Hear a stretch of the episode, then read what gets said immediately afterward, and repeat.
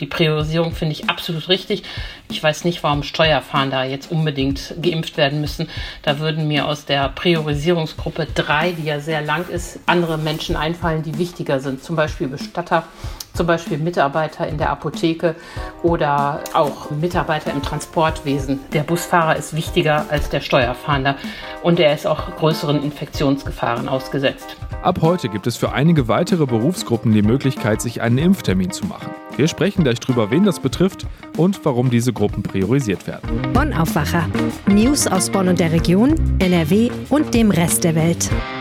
Mit Benjamin Meyer am 6. Mai 2021. Hallo zusammen. Und wir starten den Bonn-Aufwacher mit den Meldungen aus Bonn und der Region. Die Stadt Bonn hatte technische Probleme bei der Aktualisierung der Corona-Zahlen. Das teilte die Stadtverwaltung in einer Pressemitteilung mit. Deshalb konnte von Dienstag auf Mittwoch die Zahl der Neuinfektionen nicht gemeldet werden und der Inzidenzwert am Mittwoch war daher fälschlicherweise zu niedrig. Auf ihrer Seite hatte die Stadt Bonn zuvor die aktuelle Inzidenzzahl von 161,7 veröffentlicht. In Bonn sind vorerst keine Impfungen in sozialen Brennpunkten geplant, anders als in Köln. Dort wird in Stadtteilen gezielt mehr geimpft, in denen viele einer Arbeit nachgehen, die nicht im Homeoffice ausgeübt werden kann. In Bonn hatte der Tannenbuscher CDU-Stadtverordnete Georg Schäfer schon in der letzten Woche gefordert, in den besonders von der Virusinfektion betroffenen Vierteln, Zitat, gezielte Aufklärungstests und Impfkampagnen durchzuführen. Aktuell sieht sich der Rhein-Sieg-Kreis noch nicht in der Lage, mit mobilen Impfteams in bestimmten Stadtteilen zu impfen. Das größte Problem sei der fehlende Impfstoff. Hier müsse sich dringend etwas tun, damit zumindest die Menschen geimpft werden können, die jetzt dran sind, teilte eine Sprecherin des Kreises mit. Der Rückbau des Wanderweges vom Burghof in Richtung Drachenfels hat begonnen. Über den steilen Weg, der bisher vom Burghof zum Kutschenweg führte, verlief vorübergehend auch der Rheinsteig, als der Eselsweg nach einem Felssturz gesperrt war. Der Pfad wird zurückgeführt und der Hang renaturiert. Das sagte der Burghofeigentümer Bernd Siebdraht dem Generalanzeiger über die Maßnahme. Dort solle eine Streuobstwiese entstehen, wie bereits vor Jahren auf der Wiese unterhalb des Burghofs. Siebdraht hofft, im Frühsommer auch mit der Sanierung am Burghof starten zu können. In zwei bis drei Jahren soll aus dem Gemäuer ein Landhaus mit kleiner Gaststätte werden. Der Hofbesitzer rechnet für diese erste Bauphase mit rund zwölf Monaten. In der zweiten Bauphase ist im benachbarten Gebäude eine Wanderherberge mit 16 Zimmern geplant, ausschließlich für Wanderer, die mit der Drachenfelsbahn oder zu Fuß kommen. In Euskirchen-Mechernich ist eine Leiche auf einem Friedhof gefunden worden. Entdeckt wurde sie am Dienstagnachmittag auf einem Abschnitt des Friedhofs, der vor zehn Jahren eingeebnet worden war. Wie die Polizei Euskirchen auf Nachfrage mitteilte, sollte am Dienstag eine sogenannte ordnungsbehördliche Bestattung durch das Ordnungsamt stattfinden. Eine solche Bestattung wird etwa dann durchgeführt, wenn ein Verstorbener keine Angehörigen mehr hat, die sich um die Bestattung kümmern.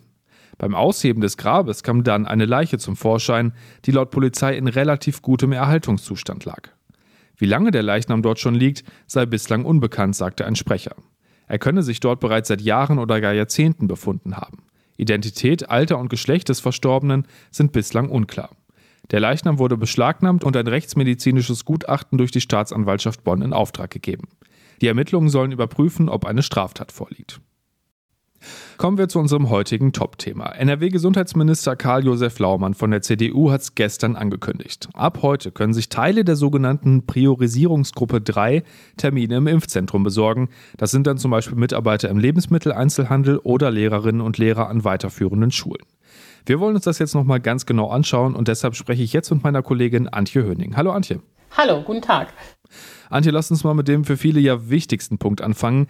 Wer genau kann sich denn jetzt um einen Termin kümmern? Ist ja nicht leichter, den Durchblick zu behalten und es geht ja nicht um alle aus der Priorisierungsgruppe 3. Ja, genau. Herr Laumann hat vorgetragen, wer jetzt alles einen Impftermin machen darf. Das ist eine Reihe von Berufsgruppen, nämlich die Beschäftigten im Lebensmitteleinzelhandel und in Drogeriemärkten. Und zwar angefangen von der Vollzeitkraft bis zum Minijobber. Das sind Lehrer und weitere Beschäftigte an weiterführenden Schulen, also auch Sekretärinnen und Hausmeister. Das sind Beschäftigte im Justizvollzug mit Gefangenenkontakt. Das sind Gerichtsvollzieher. Das sind aber auch Steuerfahnder und das sind auch Richter und Staatsanwälte. Hinzu kommen noch äh, Gruppen, die nichts mit dem Beruf zu tun haben, sondern wo es um Kontaktpersonen geht. Das sind zum einen die Kontaktpersonen von Pflegebedürftigen und Schwangeren. Das war ja bisher immer so eine Kannregelung. Ähm, die dürfen also auch ab Donnerstag anrufen und einen Termin machen. Und es sind die Eltern von pflegebedürftigen Minderjährigen. Da kann man ja die Kinder noch nicht äh, impfen, also kann man jetzt die Eltern impfen. Äh, wie läuft das ab? Also wenn ich Teil dieser Gruppe bin, brauche ich dann speziellen Nachweis und melde mich dann beim Impfzentrum? Dazu hat die KV einen klaren Fahrplan vorgegeben und das sieht so aus. Wenn man zu dieser Gruppe gehört, dann kann man bei dem Buchungssystem der KV anrufen und einen Termin dort ausmachen. Da muss man sich noch nicht ausweisen, da kann man ja theoretisch alles erzählen. Aber die KV sagt auch ganz klar, ähm, Schummler wollen wir nicht. Im Impfzentrum muss man dann den Nachweis mitbringen, dass man entweder Angehöriger dieser Berufsgruppe ist oder ähm, zugelassene Kontaktperson. Und nur wenn man diesen Nachweis hat, wird man geimpft. Ansonsten schickt das Impfzentrum einen wieder nach Hause. Also wenn ich jetzt zum Beispiel im Lebensmitteleinzelhandel arbeite, dann kriege ich von meiner Chefin, meinem Chef einen Nachweis dafür.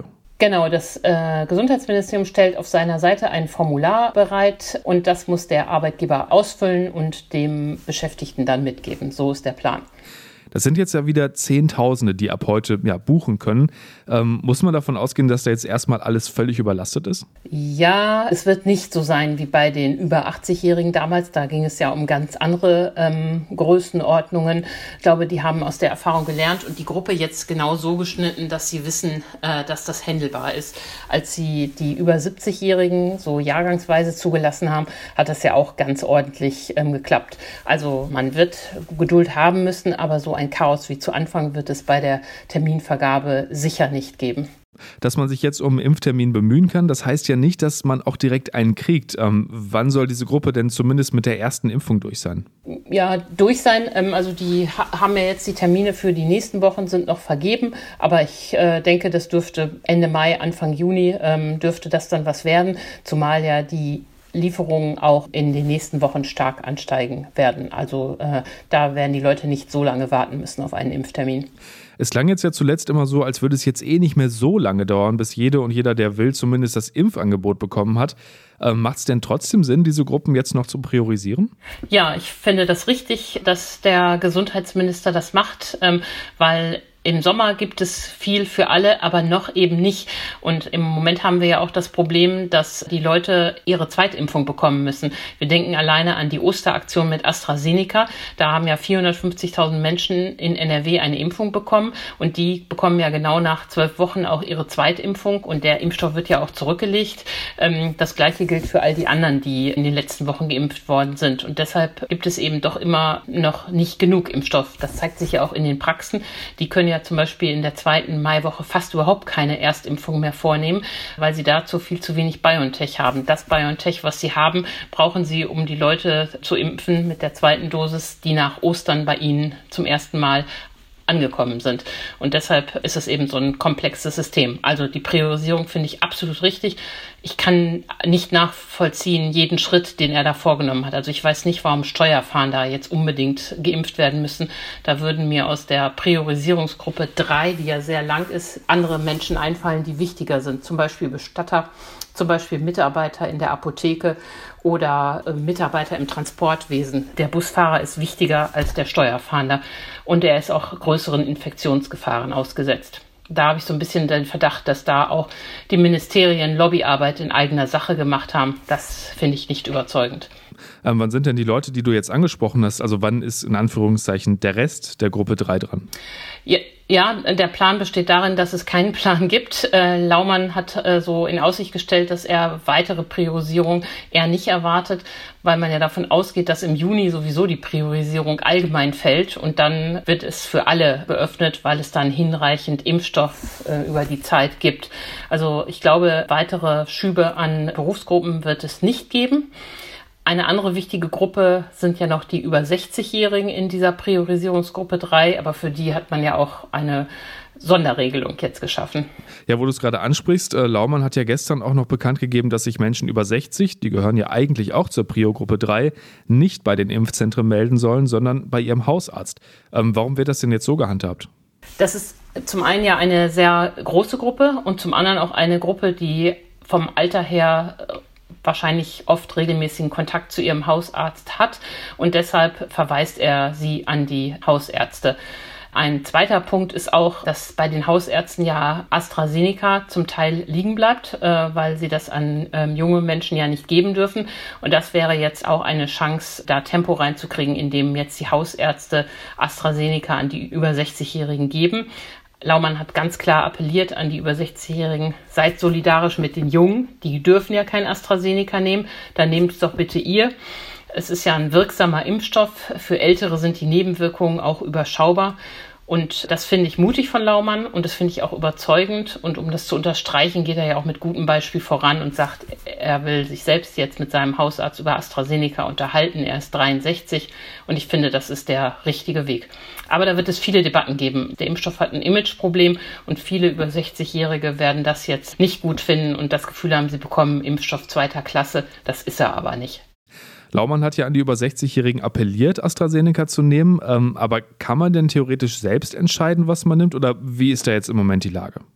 Festgelegt ist es nicht, aber frei entscheiden kann man auch nicht. Also ähm, die äh, Praxen haben ja sehr begrenzte Kontingente und der niedergelassene Arzt kann nur so viel BioNTech verimpfen, äh, wie er zur Verfügung hat. Und da wird er an jüngere chronisch Kranke das geben, weil die ja nun mal kein AstraZeneca bekommen können. Das gleiche gilt auch ähm, für die Impfzentren.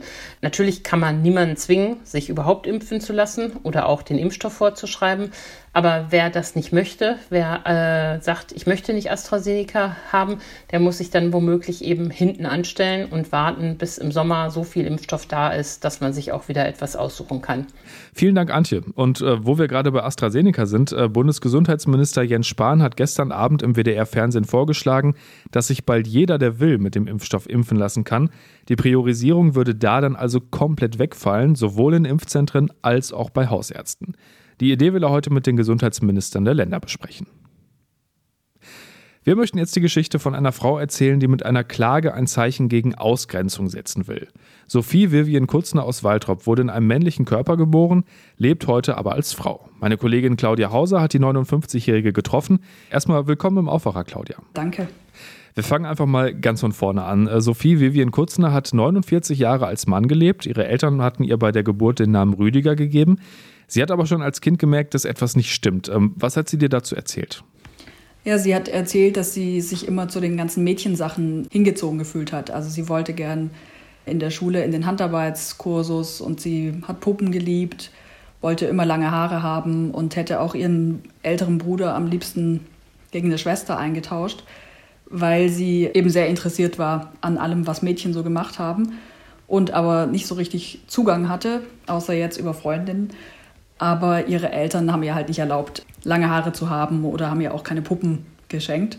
Das war damals auch eine andere Zeit. Also sie ist heute 59 ja schon und da stand es gar nicht zur Debatte, dass man jetzt als kleiner Junge auch mit Puppen spielt. Aber sie hat dann ja, als sie älter war, zumindest zu Hause versucht, zum Beispiel Kleider und Röcke zu tragen, richtig? Ja, sie hat in einer gewissen Zeit dann immer zu Hause sich geschminkt und als Frau gekleidet und sich dadurch halt eben besser gefühlt. Und wenn es geklingelt hat, hat sich schnell wieder umgezogen. Manchmal dauert es dann so lang, dass der Besucher schon weg war, bis sie an der Tür war. Aber sie wollte das halt nicht öffentlich machen. Jetzt wandelt sich ja das Verständnis, die Wahrnehmung und Diskussion zu unter anderem Transsexuellen erst recht langsam. Ähm, was hat denn bei ihr den Ausschlag gegeben, den Schritt zu machen, also tatsächlich als Frau zu leben? Was du gerade gesagt hast, also die Diskussion darüber hat bei ihr den Ausschlag gegeben. Sie war einfach unglücklich in ihrem Leben und merkte, dass irgendwas einfach nicht stimmte. 2010 hat sie dann zum ersten Mal eigentlich mitgekriegt, dass es viele Transsexuelle gibt. Also dass zumindest, dass es das gibt, wusste sie schon, aber es gab da zu dem Zeitpunkt viele Berichte in den Medien. Und sie hat dann mal geguckt, wo sie vielleicht eine Beratungsstelle finden kann, ist zu einer Beratung gegangen, dann auch zu einem Psychologen und so kam das Ganze dann ins Rollen. Jetzt war ihr Weg zu ihrem Leben als Frau ja auch kein einfacher. Also Psychotherapeuten haben ihr Gutachten geschrieben, die eine Transidentität bescheinigten. Ein Gericht musste dann am Ende über eine Vornamens- und Personenstandsänderung entscheiden. Der Begriff ähm, Transidentität, der ist wahrscheinlich nicht ganz so geläufig wie vielleicht Transsexualität. Äh, kannst du das nochmal kurz erläutern? Bei transidenten Menschen stimmt das Geschlecht, mit dem sie zur Welt gekommen sind, nicht mit dem gefühlten Geschlecht überein. Und sie ziehen die Bezeichnung dem Begriff transsexuell vor, der ja eigentlich bekannter ist, weil es hier eben um Geschlechtsidentität geht und eben nicht um die sexuelle Orientierung. Und ähm, Frau Kutzner hat zwar eine Hormonbehandlung gemacht, äh, sie will aber keine Geschlechtsangleichung machen lassen. Und sie lebt auch heute wieder mit einer Frau zusammen, so wie früher auch schon, als sie noch als Mann gelebt hat. Welche Erfahrungen hat sie denn jetzt in den letzten Jahren als Frau gemacht? Also sie hat mir erzählt, dass sie eigentlich viel Zuspruch in der Öffentlichkeit erfährt, kriegt oft Komplimente, weil sie so lange Beine hat. Sie ist 1,90 Meter groß, hat ganz lange, schlanke Beine. Und da sprechen sie viele Frauen drauf an. In Waltrop, wo sie lebt, da gibt es insgesamt so 30.000 Menschen und viele kennen sie eben auch, weil sie dort seit ihrer Kindheit schon lebt. Viele finden es mutig und sagen ihr das und darüber freut sie sich auch. Es gibt aber auch immer wieder Leute, die sich lustig machen. Sie hat gesagt, dass es vor allem Jugendliche in Gruppen sind, die ihr Schimpfwörter nachrufen und wenn sie die dann anspricht, dann ziehen sie alle zurück, keiner will es gewesen sein. Also sie kann dann auch nicht mit denen ins Gespräch kommen, die äh, kichern dann und machen sich lustig. Und das ist ihr natürlich unangenehm. Und es gibt vor allem aber auch einen Mann, der ihr das Leben schwer macht und das ist ein ehemaliger Nachbar. Wegen diesem Nachbarn äh, hat sich ja auch ein Anwalt genommen. Worum geht es da jetzt genau? Ja, die kennen sich schon seit 35 Jahren, leben jetzt nicht mehr im selben Haus, aber früher war es so. Und der Mann ignoriert einfach ihre Veränderung, macht sich immer wieder lustig und spricht sie vor allem immer wieder mit ihrem alten männlichen Vornamen an, mit Rüdiger und macht sich über sie lustig, also zieht sie auf und beleidigt sie. Und das macht er vor allem, also die Begegnung gibt es vor allem an der Bushaltestelle, wo sie halt beide in den Bus einsteigen und da macht er das gern vor allen und stellt sie einfach bloß und ihr ist es unangenehm. Sie kann aber auch nicht mit ihm ins Gespräch kommen und deshalb hat sie sich einen Anwalt genommen. Jetzt gab es schon zwei Schlichtungstermine, die gescheitert sind, weil der Nachbar einfach nicht erschienen ist. Er ignoriert auch alle Schreiben. Und jetzt gibt es eine Klage vor dem Amtsgericht Recklinghausen auf Unterlassung. Es geht eben darum, das hat mir Anwalt Burkhard Beneken, heißt er, erzählt, dass jeder das Recht hat, mit seinem richtigen Vornamen angesprochen zu werden. Das hat mit Persönlichkeitsrecht zu tun. Er sagt halt, dass wenn man sich für ein anderes Geschlecht entschieden hat, dass dieses Persönlichkeitsrecht noch viel höher wiegt ist dann ja wahrscheinlich auch für Sie persönlich wichtig, sich auch rechtlich zur Wehr zu setzen. Ne? Also ihr geht es darum, sich gegen Diskriminierung zu wehren und da ist es, sagt sie, ist es auch ganz egal, welche Art von Diskriminierung es ist, das will sie sich nicht gefallen lassen. Und ihr Anwalt erhofft sich mit der Klage auch ein Grundsatzurteil, also er hofft, dass die Justiz sich grundsätzlich äußert zu Persönlichkeitsrechtsverletzungen, wie es in diesem Fall ist, weil er sagt, dass er der Auffassung ist, dass es wahrscheinlich viele Leute betrifft. Der Nachbar kann sich jetzt noch äußern und er kann sagen, okay, ich lasse es jetzt. Aber wenn er das nicht tut, dann landet das Ganze eben vor Gericht. Vielen Dank dir, Claudia, für das Gespräch. Gern geschehen. Schauen wir, was heute noch wichtig wird. Der Innen- und Rechtsausschuss des Landes NRW hört heute Experten zum Versammlungsfreiheitsgesetz an. Die Landesregierung will der Polizei mit einem Militanzverbot bei öffentlichen Versammlungen eine bessere Handhabe bei Aufmärschen von Extremisten geben. Im Entwurf für das geplante Gesetz sind Versammlungen unter freiem Himmel verboten, die Gewaltbereitschaft vermitteln und Einschüchterung betreiben. Als Erscheinungsbild wird dabei neben dem Tragen von Uniformen oder uniformähnlicher Kleidung auch ein paramilitärisches Auftreten der Teilnehmer genannt. Unter anderem in Köln und Düsseldorf sind Protestveranstaltungen gegen das Gesetz geplant. Und vor dem Düsseldorfer Verwaltungsgericht geht es heute um den Abschuss einer Wölfin. Das Tier hatte zahlreiche Schafe in Wesel getötet. Die Weidetierhalter in der Region befürchten, dass sie ihr Verhalten an Jungtiere weitergibt. Ein Schäfer hatte deshalb geklagt und will den Abschuss erzwingen. In einem Eilverfahren hatte das Gericht den Abschuss zunächst abgelehnt. Und zum Schluss wie immer der Blick aufs Wetter. Wieder viele Wolken heute und auch immer wieder Regen bei 8 bis 13 Grad. Und das sieht morgen dann auch nicht groß anders aus, abgesehen davon, dass örtlich auch Gewitter dazukommen und dann wird es auch wieder ziemlich windig. Das war der Aufwacher am 6. Mai 2021. Habt einen schönen Donnerstag und bis dann. Mehr Nachrichten aus Bonn und der Region gibt's jederzeit beim Generalanzeiger. Schaut vorbei auf ga.de.